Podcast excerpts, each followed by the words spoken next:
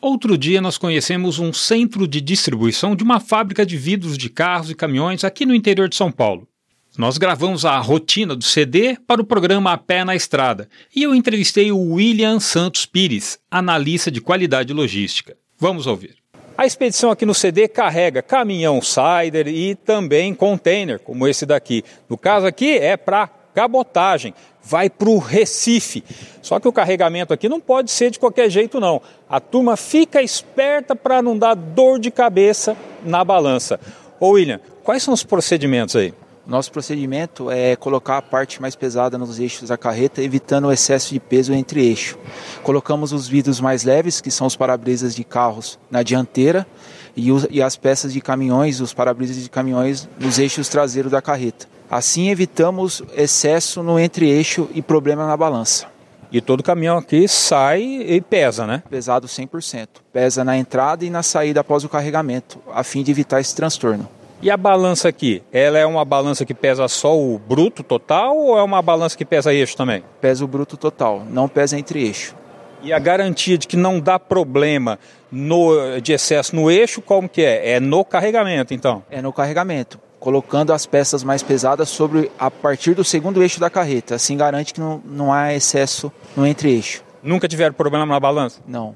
Dez anos que eu trabalho na empresa, nunca tivemos problema com balança. Agora, outra coisa, o vidro ele tem que ir bem embalado, né? Ele vai nessas caixas aí. Quais são os cuidados que vocês tomam? Sim, nós embalamos de forma separada por, por itens, para-brisas junto com para-brisas e temperados junto com temperado.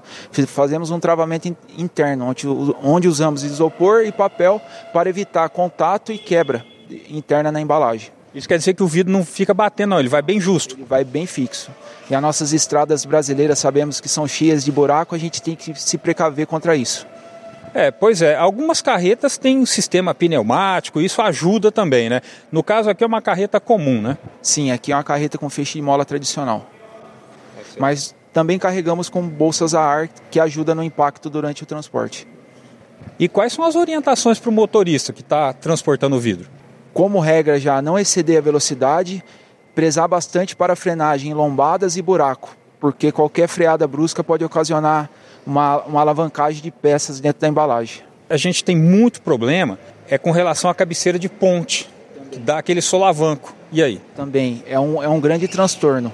Por isso já se coloca as peças de caminhão no entre-eixo da carreta, porque o impacto é menor e o risco de quebra é menor, o risco de avarias. É isso. E para mais informações de transporte, acesse o site penaestrada.com.br. De São Paulo, Jaime Alves.